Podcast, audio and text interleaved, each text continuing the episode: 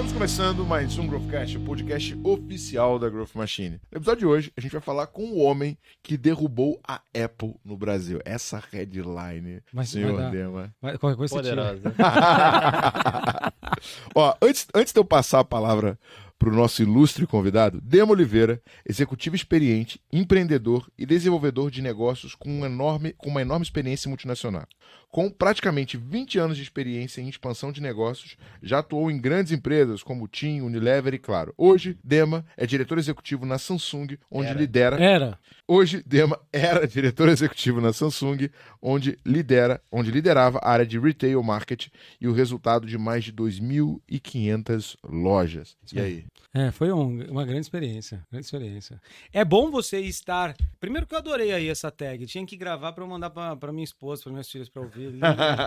Muito bacana, né? É bom eu dar um play assim, né? É, mas, é, mas primeiro, essa, essa, essa questão de trabalhar em multinacionais, as pessoas sempre acham glamouroso, mas é algo completamente complexo e difícil, né? Nós estamos falando de culturas de empresas, normalmente gerenciadas por países que não são brasileiros, e você tem que se adaptar nessa realidade. Então, esses 20 anos aí foi trabalhando para Unilever, foi trabalhando para TIM, foi trabalhando para Claro, foi trabalhando para Samsung. Então, eu trabalhei para mexicano, trabalhei para italiano, Italiano. e trabalhei para coreano. Não foi fácil, mas pelo menos você aprende a ser resiliente, aprende a entender o outro na diferença dele. É, é algo ali que aprende você competir em escala global. Uma vez, é, e abrindo aqui já falando, eu lembro que eu tinha que levar uns clientes para uma feira em Las Vegas que se chama Consumer Electronic Show, CES. É a maior feira de eletrônicos do mundo. Fica em janeiro e começa dia 3 de janeiro. Normalmente a Samsung, ela tem uma política que é assim, ou eu sou o número um ou eu sou o número um. Então, ela tem o maior stand da feira. Maior. A Apple não participa mais dessa feira. Na- nos primórdios participava e depois ela criou a própria Apple Conference uma vez por ano ali, né? Apple World. É, Apple World. E, e aí eu levei esses clientes no CS. E eu tive a oportunidade de fazer um evento com os clientes onde eu levei donos de redes varejistas. Então eu levei a dona da Fast Shop, acionista da Casas Bahia. Levei 50 varejistas. Isso em 2010.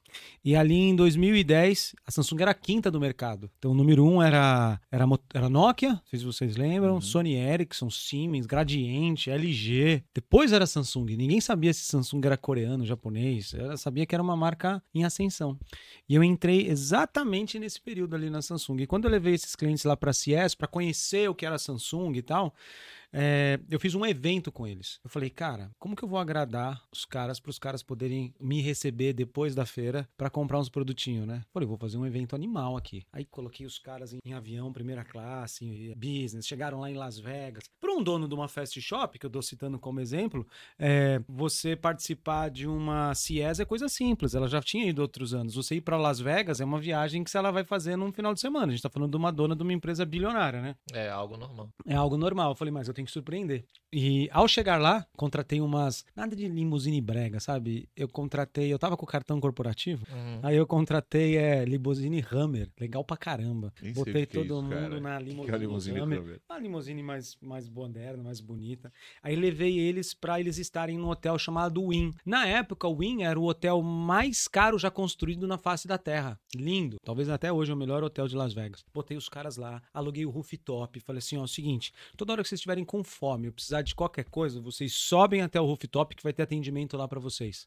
Contratei gente pra tirar roupa da mala, mais ou menos assim, pro cara não ter que se desgastar. Beleza. Caraca. Primeiro passeio, fomos pra feira. É legal a feira, né? Você vê a feira, você vê o pessoal lá, é, é, eu, nossa, olha a Samsung, que legal essa TV, que legal esse ar-condicionado, que legal esse celular. Caramba, não sabia que a Samsung tinha isso, né? Imagina, 2010. Aí os caras começam a se familiarizar. É óbvio que vai ver também o, o, o stand da Sony, na época tinha Sony, vai ver o da LG, vai ver dos outros ali, né? Mas, pô, mas o nosso é o maior. O cara vai ver como que a Samsung é grande. E aí à noite, eu, à noite fizemos eventos normais tal. No outro dia de manhã, o que, que eu fiz? Eu contratei um, um helicóptero. Lá você consegue passear de helicóptero no Grand Canyon, né? Aí eu contratei é, helicópteros jumbos, porque eu colocava cinco, seis pessoas no mesmo helicóptero e a gente ultrapassou o estado e fomos num passeio até o Grand Canyon, que é um estado do lado de Las Vegas, do lado ali de, de Nevada. E aí pousou ali o, o, o helicóptero num lugar onde normalmente as pessoas não têm acesso. Então os caras, uau, que legal, né? Vamos vamos tirar foto aqui, o helicóptero parando, aqueles 5, 6 helicópteros, 50 pessoas num pedaço de morro que só Deus consegue ver, né? Olha o povo ali. Então é, é. E aí os caras tirando foto. E ao invés de voltar para Las Vegas, eu continuei para dentro dos Estados Unidos. E com um helicóptero a gente parou no meio de uma rota 66, Route 6060, que é uma, uma rota que ultrapassa os Estados Unidos de leste a oeste, sendo que ali não tem leis é, de trânsito. Você pode acelerar à vontade, só que eu fiz questão de parar num restaurante típico americano. Aquele restaurante que tem os chifres de boi na frente, sabe? Uhum. Que tem a portinha que faz que o cara entra lá, do lado de fora tem aquelas bolas de feno, sabe? Bem faroeste. É, né? Parei o helicóptero atrás e aí todo mundo cerveja, hambúrguer, típico americano, sabe? Uhum. Aí, o, aí o, os helicópteros foram embora. As pessoas ouviram, falou: Meu, o que aconteceu? Só que nisso eu tinha contratado, tinham acabado de lançar o Camaro. E eu tinha contratado 50 Camaros. Por quê? Qual que era a ideia? Era que eles voltassem de carro do restaurantinho para Las Vegas, que dava duas horas seguidas ininterrupta na Rota 66. Aí eu coloquei um walkie-talkie em cada carro. Então, quando o cara saía do restaurante, o cara da Magazine Luiza pegava o walkie-talkie. Vai lá, Magazine Luiza, vai pro carro, escolhe um carro, pega um número. Então, ele pegava um número de uma chave, apertava e ia no carro. De diversas cores diferentes. Então, no final, tinha 50 varejistas multimilionários ali, ou seus executivos, voltando de um restaurante para Las Vegas em altíssima velocidade na Rota 66. E os caras assim, Magazine Luiza ultrapassa Americanas. Cara, foi muito legal. Aí, e nisso, cara, eu me A minha diverti. preocupação foi só a cerveja que rolou. No... É, mas o povo não. Naquela época lá não tinha esse tão de politicamente incorreto. Aí sabe o que foi legal? Chegamos lá, os caras mortos. Aí eles foram pra.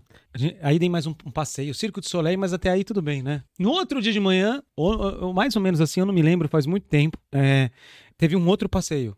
E esse passeio foi diferente, que é onde que eu vou conectar a história. Esse passeio eu aluguei o autódromo da NASCAR. Lá tem um autódromo oval, chamada Las Vegas Motor Speedway. E aí você consegue contratar voltas com Ferrari e Lamborghini. Então eu contratei 24 voltas por pessoa. Não foi assim, tipo, dar uma volta com alguém ajudando. É você.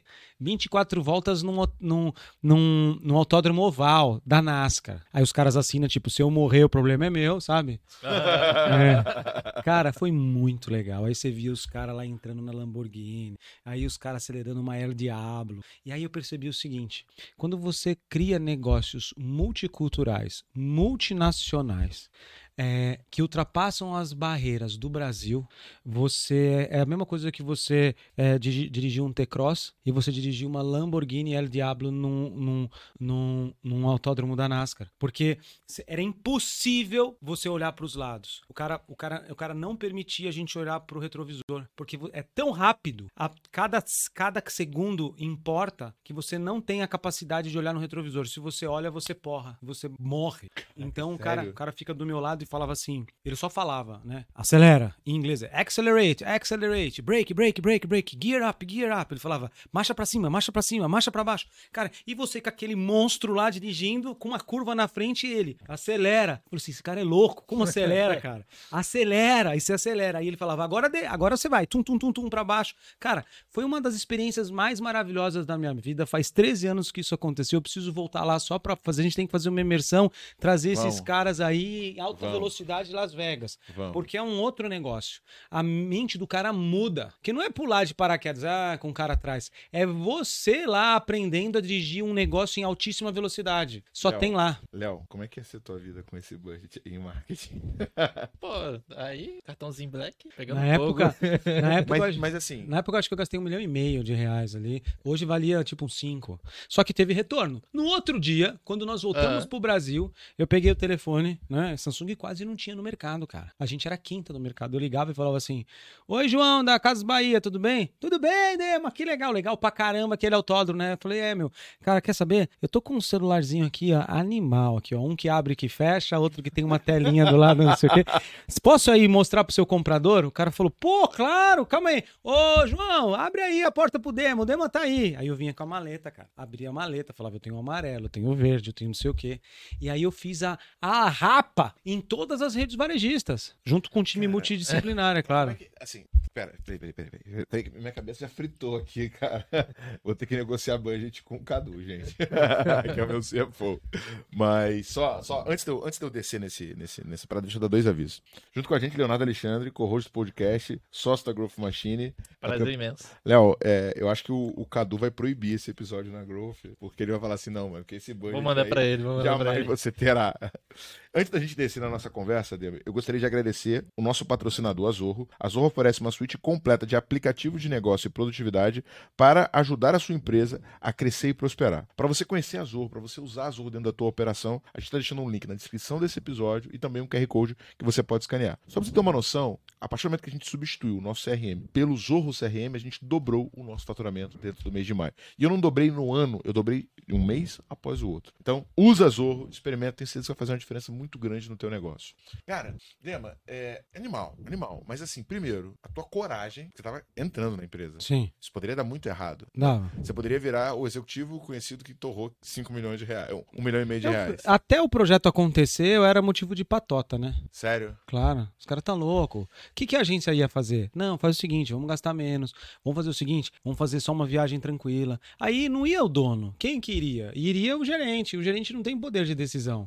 Eu tinha que pegar o cara mais lá no alto nível. Para pegar o cara no alto nível, eu tinha que fazer um projeto com retorno de investimento. Como é que você conseguiu convencer a galera a, a acreditar nisso? E de onde você tirou a tua convicção? Porque você nunca tinha feito isso antes. Não, eu não tinha nem. Eu venho de uma família muito simples. Muito Uhum. simples. Eu nunca tinha viajado para fora do Brasil. Eu entrei na Ah, Samsung foi a com.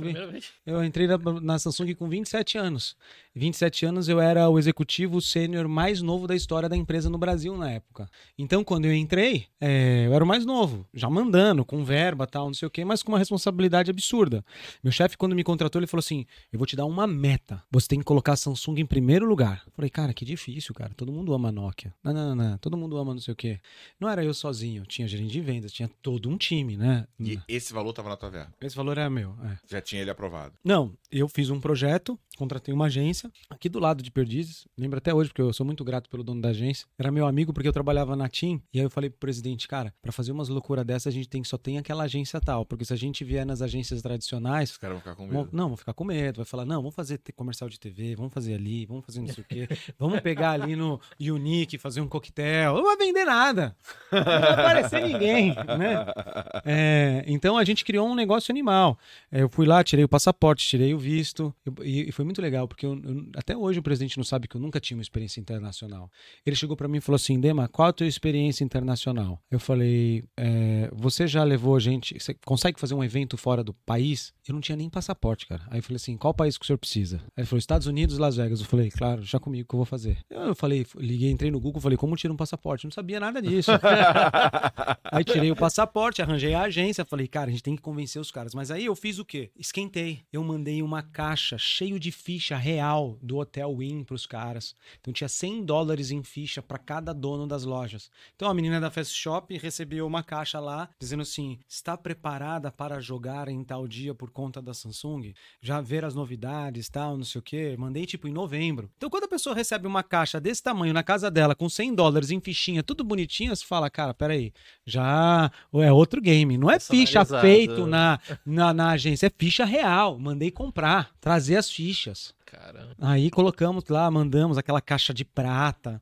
Aí já foi esquentando, foi esquentando. foi Um começou a falar com o outro. Aí o cara, pô, você vai? Você foi convidado pela Samsung? Não, não fui, eu nem vendo Samsung ainda, mas eles me convidaram. Ah, tá, cara. Aí burou um burbulinho no WhatsApp do grupo, nem tinha WhatsApp naquela época. No grupo de, sei lá, grupo do SMS dos, dos, dos, milionários. outro. dos donos de lojas de varejo do Brasil, que os caras começaram até a mandar mensagem assim, pô, eu não fui chamado, o que aconteceu? O que, que aconteceu? O que, que aconteceu? Então você. chamou esse. A gente tinha verba para uns 50, sabe? A gente trouxe tudo. Carrefour, na época tinha o Walmart, tinha várias outras redes varejistas que hoje não existe mais. Ricardo, da Ricardo Eletro, hoje não existe mais. Então a gente trouxe todos esses caras para esse evento, porque o objetivo era mostrar o tamanho da Samsung e fazer um evento daquele no Brasil não, não ia dar, então tinha que pegar a verba e mandar lá, que ficou mais barato do que fazer um evento no Brasil. É, o segundo objetivo era criar relacionamento com eles. Então eu não fui sozinho, tinha um monte de gente comigo, né, da Samsung ali para ajudar a cuidar de 50 pessoas. Mas todo o evento era meu. Então todas essas ideias foram ali meio que eu falava, meu, como que a gente pode impressionar? Então, ia num restaurante francês mais caro, tentava impressionar de algum jeito. Porque o brasileiro é um país relacional. É, se a gente não tiver relação, como que a gente vai vender? A gente precisa ter relação. Hoje eu fiz um call antes de vir pra cá com um cara, zero relacional. Eu até tentei, falei, opa, e aí, como vai a vida, tal, o que você tem feito, tal. O cara olhou feio pra mim e falou assim, tipo, Bem. vai, vamos lá, qual que é o assunto? Aí eu falei, adorei, meu, meu tempo é muito mais rápido. Eu falei, beleza, tá, tá, tá, tá, tá, tá, tá, próximo passo. Mas nem todo mundo é assim. Não, mas assim, cara, eu particularmente não concordo com isso. Também fui pra essa linha de estudar mais o comportamento humano, a psicologia, ver os meus bloqueios, os meus traumas. Às vezes você entra em algumas, em algumas perguntas que, cara, tem que introduzir melhor, entendeu? Exemplo. Ah, cara, vamos supor que eu quero falar sobre uma situação complexa que aconteceu na sua vida. Eu não posso, tipo, ir direto, Direto. nela, entendeu? E, e até mesmo quando eu tô vendendo. Cara, eu contei essa história outro dia nos stories, acho que dá um bom corte pra, pra Júlia. Cheguei no, cheguei no aeroporto, meu voo era 9 horas, eu cheguei às 18, né? Aquela meio tumultuado, caramba.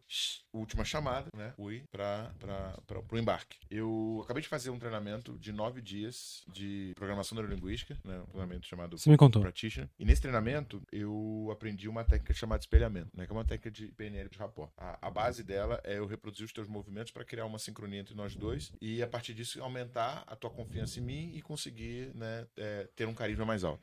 Cara, fui, parei na frente da menina que fazia o check-in e fiquei em silêncio, não falei absolutamente nada. Última chamada, escrito aqui em cima, e eu comecei a prestar atenção na respiração dela e comecei a respirar na mesma velocidade que ela. Depois de um tempo, ela parou e falou: Pois não? Falei: Eu sei que você tá bem ocupada, mas será que você consegue? Ela falou: Poxa, aqui eu não posso. Aí eu virei pra ela e fiz assim: Tudo bem. Ela me dá aqui. Começou a fazer. Legal. Aí, daqui a pouco chegou um cara atrás de mim. Você pode antecipar minha passagem? Ela falou: Infelizmente aqui não dá. É. Então, assim, o que, que, eu, que, que eu fiz? Eu dei algumas mensagens pra ela. Primeiro, essa questão. Sou igual. Essa, questão da respiração, tipo, é uma parada que você não percebe, mas que muda o jogo. Muito A segunda legal. coisa foi, eu não invadi o espaço dela, tava ocupada. Ela virou pra mim, primeiro ela falou comigo pra depois eu falar com ela. Quando ela falou comigo, eu não comecei pedindo, eu comecei fazendo uma observação de que ela estava muito ocupada. Pô, você tá muito ocupada, né? Legal, Será que hein? você consegue? O que, que foi isso? Empatia. Me pus no lugar dela, fiz que entendi. O que, que todo mundo faz com essa menina? Chega xingando, brigando, pedindo. É, tem razão. Quem é que se coloca no lugar Tem dela? razão. Aí ela, pô, só dessas três mensagens que eu passei, ela pegou, antecipou. Você sabe que é, Então, eu, só, só fechando o loop. Quando eu vou pra uma reunião de vendas, se eu introduzo direto, sem quebrar o gelo, sem criar uma aproximação, ela flui de uma maneira completamente diferente. Não, concordo, concordo gênero número grau.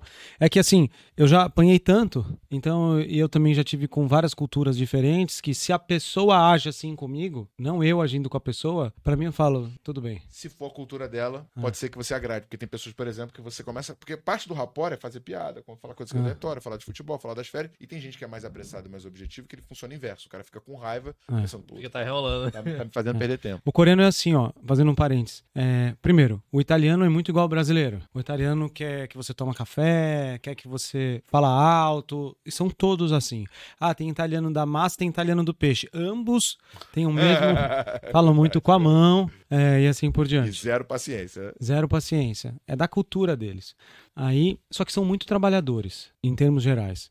É, o coreano não. O coreano, quando eu comecei a trabalhar com eles, era muito difícil entender o inglês deles, porque ou eles falam coreano ou inglês, então eu ficava prestando atenção para entender o que, que ele estava falando.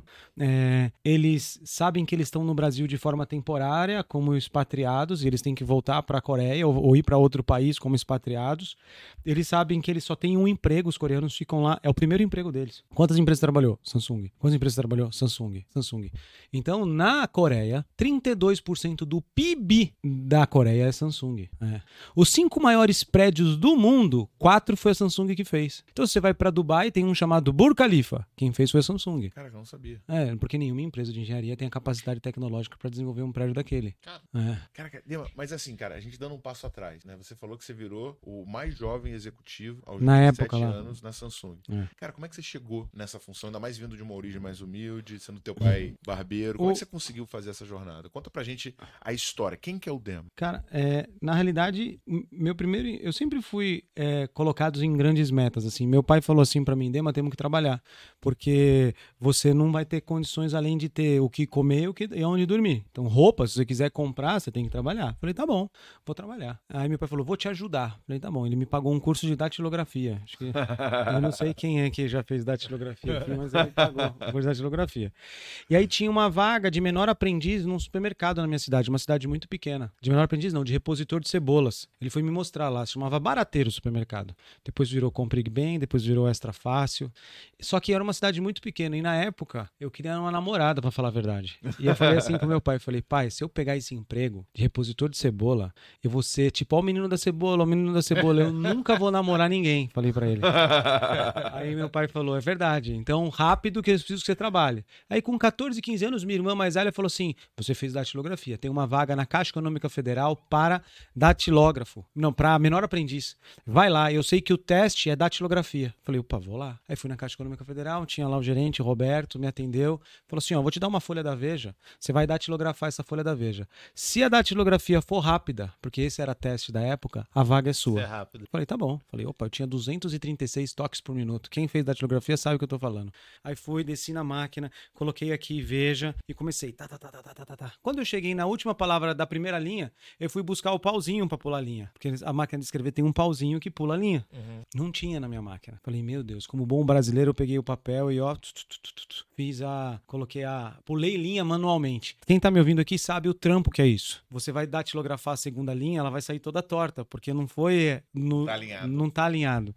E aí eu falei, perdi. Aí tinha uma estagiária, Karen, eu acho que ela já não aguentava mais a agência sem ter um menor aprendiz. Nem eu esperava o que, que eles queriam fazer pra- comigo. Aí de repente a, a Karen falou assim: Eu falei, Karen, é, não tem o pauzinho. Ela falou assim: essa é uma máquina automática, o botão se chama Enter. Aperta o botão aí. Mas nisso eu já tinha perdido tempo. Ela falou: pula daí que eu datilógrafo pra você. Aí na hora eu falei: "Cê- Cara, será que eu aceito ou não aceito? Eu falei: Aceito, é um anjo, senta aí. Aí ela datilografou, me entregou. Quando eu desci, subi lá pro gerente, ele falou: ó, Parabéns, recorde da agência tá contratado, começa amanhã.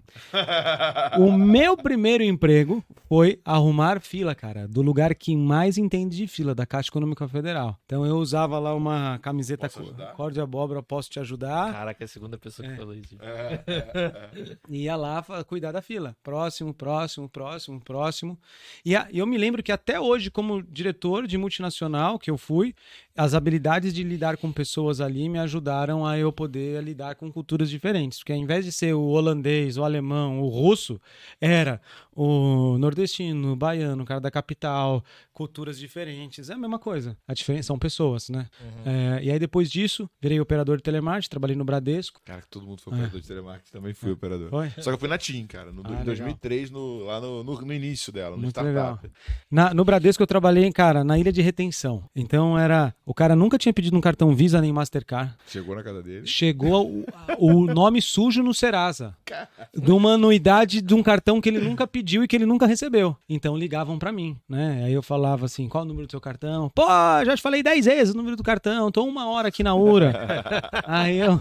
Minha atividade era simples: era descancelar um cartão que ele nunca pediu, reenviar com um ano de anuidade gratuita, as duas bandeiras e ainda vender um título de capitalização pé quente da casa, meu. E aí eu vendia pra Caramba. caraca. Só que ali foi o meu primeiro choque com o empreendedorismo. Eu não conseguia entender como um cara chamado Amador Aguiar criou um banco do zero, sendo simples, é, com 300 mil funcionários, que era o dobro do tamanho da minha cidade. Eu falava, não, não é possível. Então esse negócio de empreender é algo animal. Então eu falei assim, eu quero ser igual Amador Aguiar, eu quero ter, quero contratar 300 mil funcionários. Então minha primeira meta audaciosa da minha vida era ter uma empresa com 300 mil funcionários. E eu era operador de telemarketing. Então os caras falavam, não viaja, Demetrios. Vende aí os títulos de capitalização. Eu falava, não, cara, se ele conseguiu, por que eu não consigo? E eu era invadido por Alair Ribeiro, eh, PNL total. Rapor, o jeito de colocar a mão, o jeito de olhar, o jeito de falar, o jeito de respirar. Eu li todos os livros do cara, assistia todas as VHS, um chefe meu me emprestou. Então, é, eu, eu olhava aquele negócio e falava, cara, com a, com a programação neurolinguística eu vou antes, eu vou, vou além. E isso me ajudou muito. Aí do Bradesco eu virei estagiário na, na Claro. Claro não se chamava Claro, se chamava BCP, porque eu lia no jornal e estava escrito assim, futuro é estágio. Eu falei, então vou fazer estágio. Se o futuro é estágio, eu tenho que ser estagiário. E ninguém aguenta ser operador telemático por muito tempo. Só que até então eu tinha a crença que eu tinha que crescer dentro de uma empresa, que esse era a minha, minha tina. E aí eu fiquei lá na Claro, da Claro, o presidente da área de varejos lá, que era um CEO, chamava Giuseppe Piccoli, ele chegou, ele assumiu a presidência da TIM em cinco estados, Minas, Bahia, Mato Grosso, Goiás e São Paulo.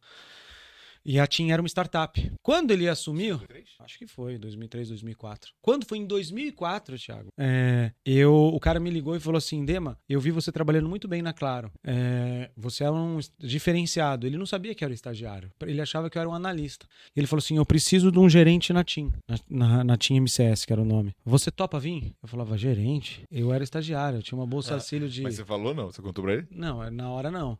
Aí eu falei assim, só um minuto que eu vou pensar.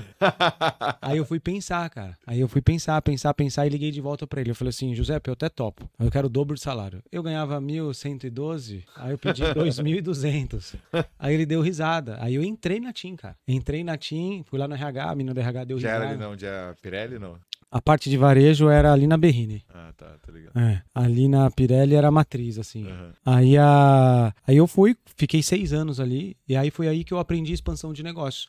Eu fiz tudo. Então, eu abri a operação de telemarketing, eu abri a operação de CRM, eu abri as lojas em cinco estados, eu fiz assistência técnica de celular, criei plano. Então, eu respondi direto pro CEO, eu aprendi tudo. Qual era a minha dica ali? Eu andava duas milhas.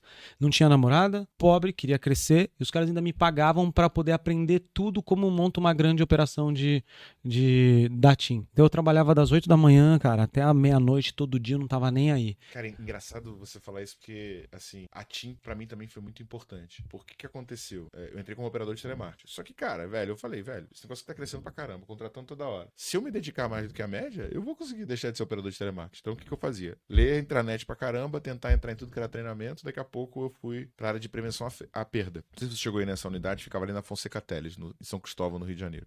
É, quando eu fui pra área de prevenção à perda, tipo, tinham acabado de bloquear a Coca-Cola. Tipo, como é que era o processo de prevenção à perda? Tinha um sistema, se o cara ligasse muito, você ligava pro cara, pedia pra confirmar os dados, perguntava qual é o CNPJ, qual é a data de fundação e o caramba. Pegaram o telefone, muita ligação internacional, ligaram pro cara, o cara só falava inglês, pediram o CNPJ, o cara não soube dar o CNPJ, bloquearam. Passou cinco minutos, entrou seis caras de terno e gravata na sala, desesperado, dizendo que o- um diretor americano da, da Coca-Cola tinha sido bloqueado no meio do Amazonas, né? Meu Deus. Aí eu desesperado, pensando que o cara podia ter sido sequestrado, alguma coisa assim. E aí desbloquearam. Só que o que aconteceu? Eu vi, velho, pô, tem um problema aqui, ninguém tá sabendo fazer essa parada. E eu comecei pra todas as áreas. Eu descobri que era SAP, que era CRM, que era processo. Eu nunca tinha visto nada disso. Então, assim, ao mesmo tempo que as pessoas olhavam e reclamavam e tal, falei, cara, puta oportunidade. Continua. É exatamente isso aí. Aí eu aprendi tudo ali. E quando eu tava na TIM, é, cara, a TIM quase ultrapassou a Vivo. Foi ali um, foi um momento bem é, significativo. A Vivo continua líder durante toda a operação da vida dela. Mas a TIM cutucou ali, sabe? Incomodou pra caramba. E ali eu aprendi a contratar, demitir e tal, não sei o quê. E eu andava junto com o CEO, aprendi, aprendi tudo. Quando foi em 2009, eu, eu já era um alto executivo, é, era um gerente, vai, de marketing, vendas e, tipo, a empresa, a minha área tinha 1.200 funcionários ali. Tipo assim, eu tinha, posso dizer que boa parte desses funcionários era meu. Então eu aprendi a ser líder de varejo ali. Foi legal aquela época. E aí, quando a Samsung contratou um presidente brasileiro, chamava Silvio Stagni, é meu amigo, e ele falou assim: pô, Dema, você aguentou os italianos. O italiano era muito difícil. Eu lembro disso.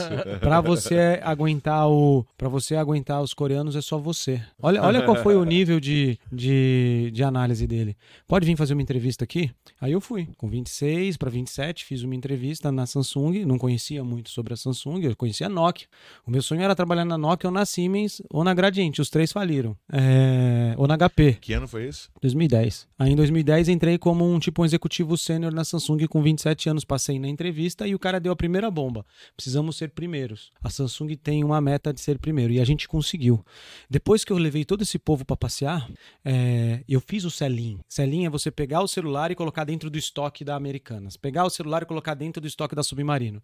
Pegar o celular e vender pro cara para colocar dentro do estoque da, da Magazine Luiza. Qual foi o problema? Fazer o sell-out, que era vender o produto dentro do estoque do cara pro cliente final. Então, só, só pra gente pegar aqui esse insight, galera. Ele foi brilhante, ele foi genial na estratégia de atração e construção de relacionamento. A gente chama isso hoje, né, na prospecção de ABM, porque o que, que você fez? Você mandou um presente físico, você fez uma alta personalização, você criou uma experiência onde você fixou a tua marca na cabeça do teu cliente, usando um peso emocional, porque com certeza emocionalmente você impactou os caras, e não é impactar né, um gerente, um diretor, impactar um cara que já tem dinheiro pra fazer o que ele quiser, né? Você, você foi além do que pode se comprar, você entregou pros caras algo que não é comprável que é a experiência, né? Agora, beleza. Parabéns pelo, pelo relacionamento, pelo network. Agora, se ninguém ouviu falar de Samsung, Era um problema. Eu ter isso no estoque. Como é que eu vou fazer agora desa para desaguar esse produto? E assim, e aí a primeira coisa é, Samsung tinha bons produtos, né? Então ela tinha celular, foi o primeiro a lançar celular com dual chip, ela tinha produto slider. Então tudo que os concorrentes faziam, a Samsung fazia melhor e no Brasil, porque a gente tinha fábrica já em Campinas e em Manaus, duas fábricas. Então, Porque- ele era competitivo em relação a a preço. preço, tal, e qualidade. E, pô, e vocês sabem o quanto o Samsung é boa, né? Os produtos. É, é o único que consegue bater de frente com a Apple. Tem que considerar que você não, não sei agora, né? Mas você não podia falar, mas uma parte relevante do que tem dentro da Apple é feito É. Samsung. A tela, entre outras coisas.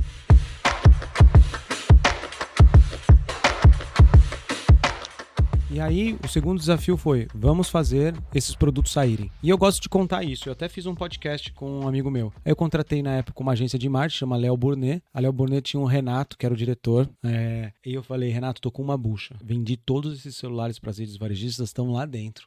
Agora E a gente agora precisa desovar. É, O que, que a gente Mas faz? você chegou a, a perceber o problema de sellout? Ou, Não, ou ainda, ou, não- não- você ante, anteveu, assim, vai, vai, vai tem- dar merda essa porra. Não é que vai, é que você fez. Imagina, o brasileiro ainda estava conhecendo a marca. Não tinha confiança. A área de marketing institucional estava fazendo um ótimo trabalho. Todas as áreas estavam trabalhando de forma legal.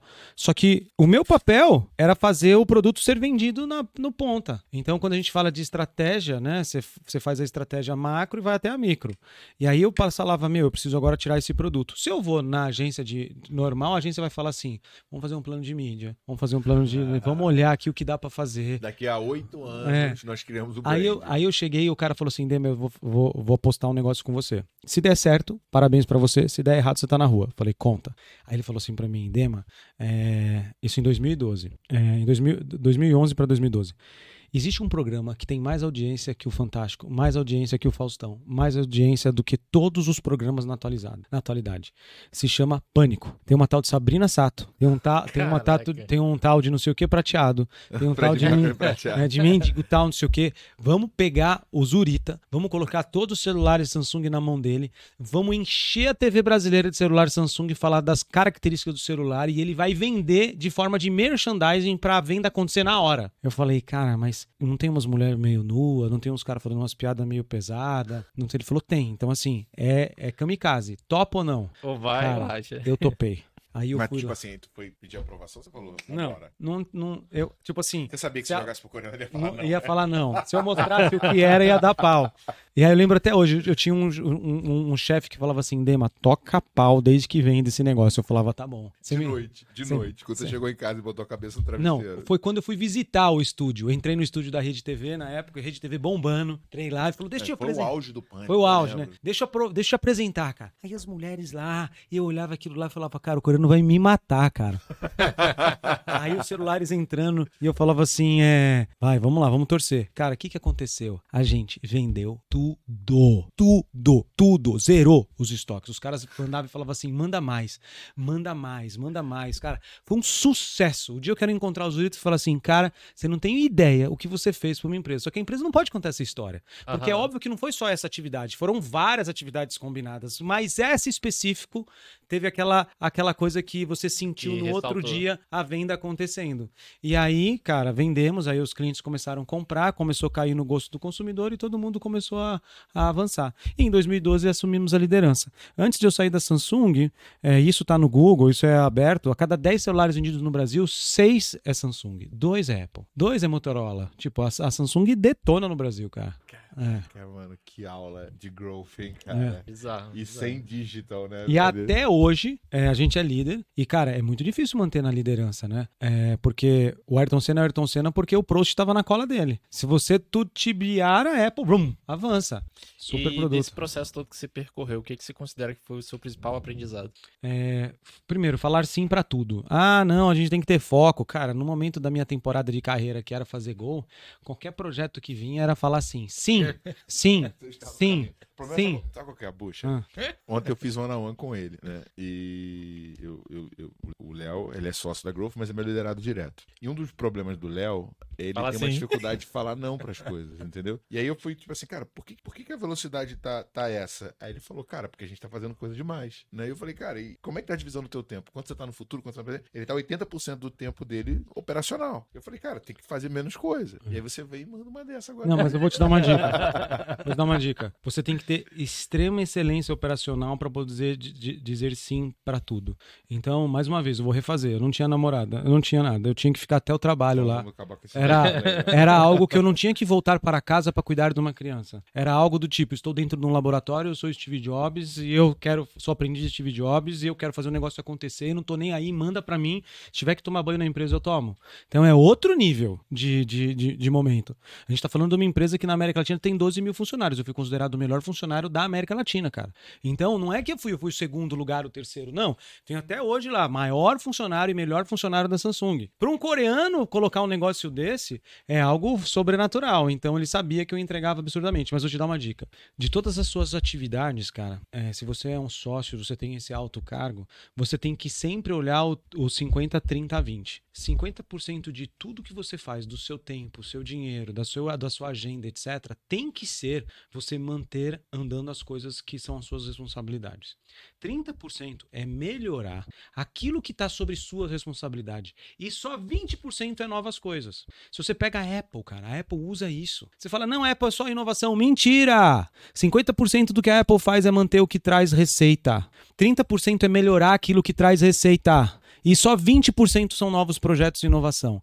Essa é uma fórmula mágica. Lá na Samsung, por exemplo, eu não podia sair dessa forma. Ah, não tive uma ideia. Guarda a ideia aí. É linda a Vai ideia. ficar dentro dos 20%. Vai- tem que ficar dentro dos 20%. Porque isso faz com que você. É, é muito foco novas ideias. Só que, cara, você não pode esquecer do teu pão, você não pode esquecer de melhorar. Então, isso é uma dica que eu dou. Agora, Dema, como é que foi é, essa história de você passar a Apple em número de lojas? E como é que foi esse plano? Como é que chegou Aí em missão pra 2012 você? tava feliz, marqueteiro, né? Cara, assumimos a liderança, fazendo evento, coquetel, né? Aí começa a ter os eventos, né? Tipo Rock in Rio, é, Fórmula 1. Conhece o Luiz também, né? Conheço, conheço.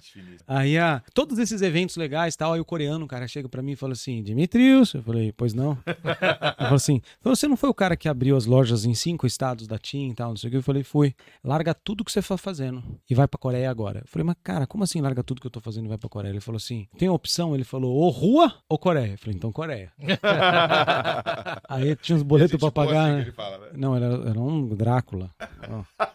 Aí fui pra Coreia. Che- cheguei pra Coreia, cara.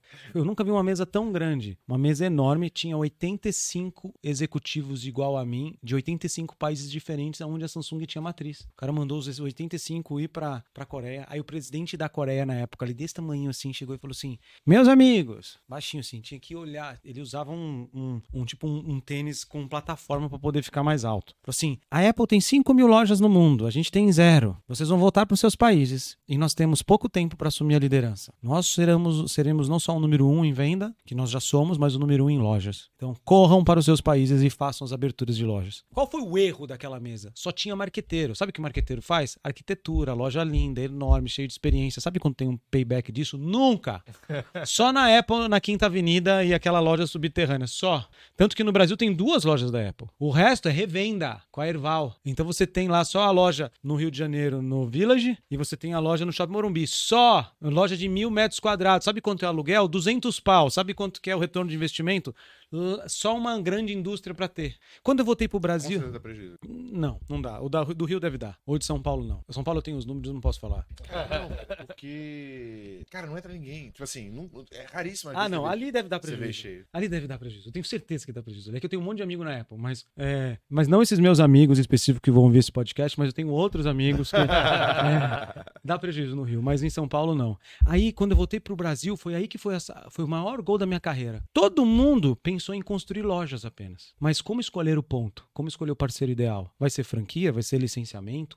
Qual é o modelo de negócios correto? Como expandir um negócio desse tamanho com curto espaço de tempo sem usar verba da Samsung e sem usar verba de terceiros? E ainda fazendo ela se pagar sem. Ela tem que se pagar, garantindo a marca. Quais produtos vão ter? Qual que vai ser o preço comparado à concorrência e o preço seu? A, a Fast Shop vai ficar feliz? feliz de você abrir uma loja porta a porta? Vai vender plano, não vai vender plano, garantia estendida? Como que é a omnicanalidade com o site? Vai ter site Samsung? Então, é um plano de expansão de negócios, que foi aí que eu fui forjado. Nesse plano de expansão de negócio, até então eu ficava treinando de abrir coisas e montar coisas e sustentar coisas. Nesse momento que foi abrir as lojas Samsung, eu entendi que existe uma, uma, uma, uma coisa entre abrir uma área e criar um plano de expansão de negócio. Então eu criei um plano extremamente metódico, uma, uma, um método que é meu de abertura de um negócio, não importa se ele é físico ou não. Então eu digo que existem seis modelos, modelos de expansão de negócio. O primeiro é o que todo mundo conhece. Ah, eu tenho uma ótima, eu tenho um podcast aqui e eu vou criar uma franquia do podcast. Então, franquia. O segundo modelo é através de unidades próprias. Então eu tenho uma hamburgueria, eu abro outras unidades próprias. O terceiro é vertical. Então, eu tenho uma clínica pediátrica, ao invés de eu abrir várias clínicas pediátricas, eu crio um hospital pediátrico, porque eu quero verticalizar. O quarto é tecnológico, que são as startups, ou por exemplo, o Invisalign. O Invisalign não tem uma clínica. Lá da Costa Rica ele imprime aquelas plaquinhas transparentes e você, cliente, fica dois anos preso com aquelas plaquinhas e o dentista fica preso dois anos sem ele ter pago o licenciamento, sem absolutamente nada. Então é um jeito tecnológico de você expandir negócio. A outra forma é produtos e serviços do tipo, eu vendo celular. Por que eu não posso vender bateria também? Eu diversifico meus produtos e serviços, né? E a outra forma é aquisição. Então você compra um concorrente. Ah, eu tenho uma automecânica aqui, eu vou para o Rio de Janeiro porque eu vou começar do zero se eu posso comprar aquele cara. Eu compro. Tem uma outra que é o spin-off. Então eu tenho uma, uma grande empresa de treinamento, eu falo, porque eu não faço um software de treinamento online, que é um outro negócio. Então, uma spin-off, é um filhinho de um negócio grande, certo? Como, por exemplo, o Waze foi uma aquisição muito parecida um spin-off, que faz parte da, do Google, né? Uhum. É um negócio menor. Então, lá na Samsung, como eu comecei a analisar negócios, eu falei assim, cara, vamos abrir franquia, vamos buscar os empresários que já manjam disso. E aí eu comecei a criar uma estratégia para eu fugir dos grandes, tipo Casas Bahia, porque se eu contratasse a Casas Bahia para ser loja Samsung, ela tem duas mil lojas, ia dar pau. O que, que ela ia fazer com 10 lojinhas da Samsung? Nada. Ia ser um desfoque. E se eu contratasse o cara pequeno, que tem uma loja da Vivo ali no Shopping West Plaza, ele também não ia ter dinheiro. Porque isso aqui, cara, custa 10, 12 pau e o estoque precisa ter 100. Então, o maior maior sucesso da expansão de lojas da Samsung no mundo foi saber escolher o melhor modelo de negócios e fazer a consultoria para a expansão de acordo com cada mercado. Porque os coreanos queriam que eu abrisse loja de 300. Eu falei, não, aqui é 70 metros. Aqui tem que ser franquia. As lojas hoje são franquia. 100%. Eu, cara, eu tive, então eu tive que, eu fiquei seis meses afiando machado. Afiando machado. E os caras não ficavam em cima? Não, tipo, falava, me chamava de useless. Eu tenho mensagem, não guardei a mensagem, mas eu tinha mensagem até esses dias. Useless significa sem uso. O demo é sem uso. Porque os outros países começaram a abrir lojas. E você não tinha aberto nenhuma. Não, porque eu tava afiando machado. Eu não tinha ideia que isso ia ser o maior sucesso da minha vida. Aí eu abri a primeira loja no shopping em Janópolis. A loja era para faturar 300 mil, faturou 600 mil reais em um dia de venda de celular. Um dia? É, porque o modelo foi muito bom. Aí qual, que, qual que era a grande diferença? Por que, que era tão bom o modelo? Primeiro, eu, eu era uma indústria. Eu busquei um parceiro ideal para cuidar daquela loja. Então ele já sabia vender celular. O cara era tipo revenda da TIM. Era de Brasília, o cara top. Aí depois, é... depois eu escolhi produtos que o cara não precisava de estoque, ele conseguia carregar com a mão. Então eu só vendi celular, tablet, notebook, bateria, capinha de celular, máquina fotográfica. TV vai na Casa Bahia. Imagina, geladeira vai na Casa Bahia. Consegui integrar a loja com online. Mantive preços maiores. Então, se o cara quer preço, vai na Casa Bahia. Aqui na loja é um atendimento diferenciado, mas a gente configura o seu produto. Eu agreguei valor. E aí. Você não criou conflito de canal, que é o maior problema que tem quando você cria um canal direto. Né? Verbalmente, visualmente, criei, porque os caras ficavam marara. Mas é, mas é logo depois eles perceberam que eu era mais ajudava o canal do que é, gerava atrito. E aí, da primeira loja, demorei seis meses, a segunda loja eu demorei mais dois, da segunda até a centésima foi em um ano. Então, eu abri é, 300 e, é, dentro de todo esse processo entre lojas e lojas dentro de lojas, foram mais de 400. Hoje é... E quando que você passou o restante do mundo? Assim, quanto tempo você levou? Não, aí o que eu fiz? Depois que o modelo deu certo, aí eu fui viajar o mundo ensinando os Como outros usar. Demetros nos Estados Unidos, em Dubai, em Londres, Seul, explicando eles qual que era o melhor modelo de negócio. Aí eu fui referência em modelagem de negócios para expansão. Nesse momento foi o pulo do gato do empreendedorismo. Agora eu posso falar, né? Mas eu recebia os caras assim, Dema, como que você abriu todas essas lojas Samsung e todas são lucrativas? Porque os donos de loja andavam de, de blindado, agora eles têm avião. como que você fez isso? Aí eu falava, cara, foi afiar bem o machado. Eu mirei antes de atirar. É, cara, você fez isso no mundo inteiro. Eu falei, é, o mundo inteiro. E a gente ultrapassou a Apple no mundo inteiro. É, aí eu falei assim, aí eu comecei a receber empresário. Aí um dia eu recebi um grande empresário, um cara é um multibilionário, ele falou assim, Dema, é, me ajuda a expandir meu negócio? Eu falei, cara, eu não posso, eu trabalho na Samsung. Mas não tem nada a ver com Samsung, me ajuda? Aí eu fui lá no RH, falei, posso fazer esse tal coisa? Ó, desde que você seja um sócio investidor, desde que você tenha um sócio operador, desde que não tenha nada a ver com os negócios da Samsung e desde que você deixe bem claro aqui que, que você está fazendo isso e não atrapalhe seu dia, pode fazer. Foi basicamente isso. E eu não desonrei a Samsung nem um pouco, trabalhava lá direitinho, só que das 5 da manhã às 8 da manhã trabalhava no meu projeto, da hora do almoço, meu horário do almoço trabalhava no meu projeto e das 6 da tarde às 8 da noite trabalhava no meu projeto. Ninguém gosta de andar essas duas milhas. Todo mundo quer sair de lá e descansar. Eu não, eu saía de lá e ia trabalhar. Tanto que eu abri um escritório parede parede com a Samsung. As pessoas Samsung só descobriu depois que eu saí da Samsung. Caramba. Então eu abria, porque eu precisava ter no mesmo prédio praticamente o meu escritório. Porque como que eu vou honrar a Samsung entregando alto desempenho, mais uma vez, alto desempenho, não é que eu entregava médio desempenho. E eu tinha também um outro negócio que estava rampando. Eu coloquei uma meta, eu só vou sair quando no mínimo equalizar o que eu recebo dentro da Samsung e fora da Samsung. Demorou sete anos. Aí tinha um sócio operador, sócio operador, sócio operador, e aí quando rompeu em janeiro desse ano eu falei, boa, agora eu vou assumir esse negócio. E é grande, cara. A consultoria se chama Goshen Land. Tem 42 funcionários. A gente expande absurda, absurdamente outras empresas, expande agronegócios, cara que quer exportar, é, expande é, empresa de tecnologia, Só no empresa de Brasil ou celular. no mundo? Não, a gente, a gente faz muitos brasileiros que querem ir para o mundo. Por exemplo, a gente está fazendo uma clínica de implante capilar que está indo para Boston. Então a gente faz tudo, de pequenos, médios e grandes empresários. Dentro do grupo que eu represento, a gente fez até XP. É. Legal, cara. Ó, pra você que tá ouvindo esse podcast e quer entender como é que você monta uma máquina de vendas, Imersão Growth Machine, durante três dias eu vou te dar acesso a uma metodologia estruturada para você entender nicho, entender quem é o teu cliente, entender a maneira mais eficiente de falar com ele e transformar em receita, lucratividade e, por consequência, liberdade dentro do teu negócio. Link para você se inscrever para a próxima imersão na descrição desse episódio.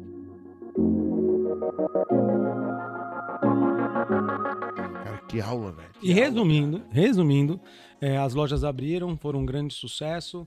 Aí eu aceitei o chamado do empreendedorismo. Mesmo assim, eu fiquei ainda sete anos na Samsung, então eu tive que fazer, tinha que ser líder. Por isso que eu ganhei da Apple várias vezes. Eu ganhei da Apple em número de lojas no Brasil e no mundo. É óbvio que cada país tem os seus demetros ali, mas eu viajei o mundo inteiro ensinando os demetros como fazer.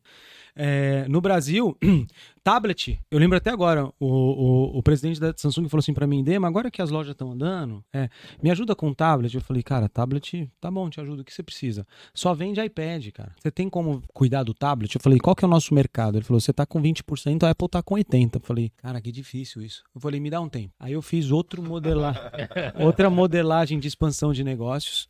Hoje, a cada 10 tablets vendidos no Brasil, 7 é Samsung, cara. Eu destruí a Apple. Mas o que, que você fez de diferente? Aí, tipo, caixinha de maldade, né? Então é, então é, lá foi modelagem de negócios. A Apple é uma super marca, é uma marca amada, ela tem uns iPads animais. Só que eu fui, comecei a negociar com Coreia, trazer fabricação para o Brasil de tablets que sejam com as mesmas características, mas com valor um pouquinho menor. Comecei a negociar com os varejistas, colocar tablet na frente da loja. Não tem, não tem mágica, são os 4 P's: produto, preço, praça e promoção. Fiz os 4 P's muito bem feitos. Quando a Apple mal viu, a gente estava ali sendo a primeira opção. A Apple não tem para entregar, Samsung tem. Não, cadê aqui aquele Apple lindo? Não, Samsung tá aqui. Era nesse nível. Aí eu, que eu, aí eu faço um negócio que chama Empty Castle. É muito legal. Depois, não, um dia você me chama na mentoria, eu vou lá é, dar uma. Boa. Vou te explicar esse negócio. Empty Castle é uma estratégia que se chama, e eu, quando eu faço o processo de consultoria de expansão, eu falo sobre Empty Castle. É, funciona em várias coisas, mas, é, mas você tem que ser muito bom. Você, você já viu nos faroestes, quando você, o cara vai atacar lá, o faroeste não, o é, Senhor dos Anéis. Então, Senhor dos Anéis tá lá o cara do mal indo atacar o cara do bem. Quando o cara do mal chega no castelo do cara do bem, já não tem mais nada. Todo mundo já foi embora. Tá aberto, tá no máximo aquela fogueirinha pronto pra, pra apagar. E o do- dois escravos presos lá, não tem mais nada, né? Os caras matam os escravos e cadê todo mundo? Foi embora. Empty Castle significa castelo vazio. A estratégia de castelo vazio é assim: Quando a Apple pensar em trazer um iPad que seja com um valor um pouquinho mais alto, um pouquinho mais baixo, para caber no bolso, eu já limpei o bolso. Então vamos imaginar que o cara tem bolso para tablet de 500 reais, eu já tenho um tablet de 500 reais. Vamos imaginar que o cara tem um bolso para um tablet de 600 reais, eu já tenho um tablet para 600 reais. Vamos imaginar que ele tem um, um bolso para um tablet de 700 reais, eu tenho de 700. Então eu pego todos os bolsos e crio um produto para todos os bolsos. Quando o concorrente fala tcharam, fala, cara, já, já foi. O castelo tá vazio, já peguei aqui, tinha esse aqui excelente. Então eu não deixo a Apple respirar. Tá, isso aqui é novo, cara, já foi. Quem precisa de um, de um tablet já compra o Samsung. Não, mas eu amo muito. Cara, talvez nem na loja tenha. Então isso se chama Empty Castle. Várias empresas multinacionais utilizam isso. Começa a dominar, dominar, dominar as faixas de preço, porque você está mais importando, importando com um bom produto, com um preço um pouquinho mais barato para o bolso do consumidor. Isso funciona com cursos, com infoproduto, funciona com tudo. Olha, é, esse podcast levou bastante tempo para sair, né? A gente falou várias ah. vezes, né? Tipo, não, tem um monte de história para contar. Outro dia você me chama de novo, eu venho aqui. temos que fazer edição 1, 2, 3, 4. Episódio 2. Ó, você que assistiu esse podcast até aqui, tá? Se inscreve no canal, não tá inscrito ainda no YouTube, marca no sininho para ser notificado, se inscreve no Spotify, dá cinco estrelas. Também tem a opção de você ser notificado toda vez que a gente lançar um episódio novo. A Júlia tá me prometendo que em breve passaremos, passaremos a ser dois episódios por semana. A carinha dela de feliz. então, se isso começar a acontecer, você não vai descobrir se você não tiver inscrito, sendo notificado nas duas plataformas. Não prometi nada, tá, Júlio? Ó, e outra coisa, tira um print da tela, se você estiver ouvindo pelo YouTube, ou tira uma foto se estiver vendo pelo, pelo Spotify, joga lá no Instagram, marca arroba tiago.th.reis.gm, arroba Demo Oliveira Oficial. Demo Oliveira Oficial, arroba leonardo.alexandre.si. Todo mundo que fizer isso vai ganhar um presente direto no teu inbox, tá? Já tá programadinho, é uma surpresa especial. Vai lá, marca, aproveita e comenta assim, sensacional, o Demo é gênio, o cara bateu na, na Apple, aí você marca arroba Apple só pra gente ter um problema legal, né? Pode marcar, pode marcar, pode marcar. Irmão, marcar. muito obrigado Legal, por essa meu. oportunidade. Cara, Muito eu tô bom. com a cabeça fritando aqui, velho. Eu quero ir pro escritório trabalhar. Como é que você tá, Léo? Cara, nem. Eu vou ter que reassistir, mano. Esses episódios toda hora. Eu- o problema é que fica em loop, né? Eu vou ter que sair de um pro outro. Cara, vamos fazer alguma coisa junto, cara. Vamos fazer alguma coisa junto. Vamos, Brilhante vamos. essa história, Vamos. cara. Tem bastante coisa legal, cara. São estratégias que estavam guardadas às sete chaves, e aí, te, de, igual, assim, igual é Piratas do Caribe, te soltaram o Kraken. Agora, Agora posso usar. agora eu posso usar, meu. Cara, quem quiser trocar ideia contigo, quem quiser conhecer melhor o seu projeto, sua empresa, como é que Eu faz? tenho três canais. O primeiro é o Instagram, que é o Demo Oliveira Oficial. Então eu uso a minha persona como a pessoa que faz o filtro das empresas, né? A segunda é o podcast Papo de Expansão. E no LinkedIn, ali tem o meu site, goshenland.com.br. Mas indo pelo meu Instagram, vai lá no Linktree, tem lá consultoria para expansão de negócios. Então, eu não sou muito o cara do tipo assim, venha, faça meu curso e aprende. Não, fala, cara, você foca no seu negócio, faz acontecer, deixa que eu expando o negócio por você. É isso. E aí, e, e deixa eu criar a modelagem, ver qual que é o melhor negócio, qual que é o melhor modelo, qual que é a energia e o tempo que você tem que dar para o seu negócio crescer. É, é isso, basicamente. Parabéns, cara. Animal. Valeu.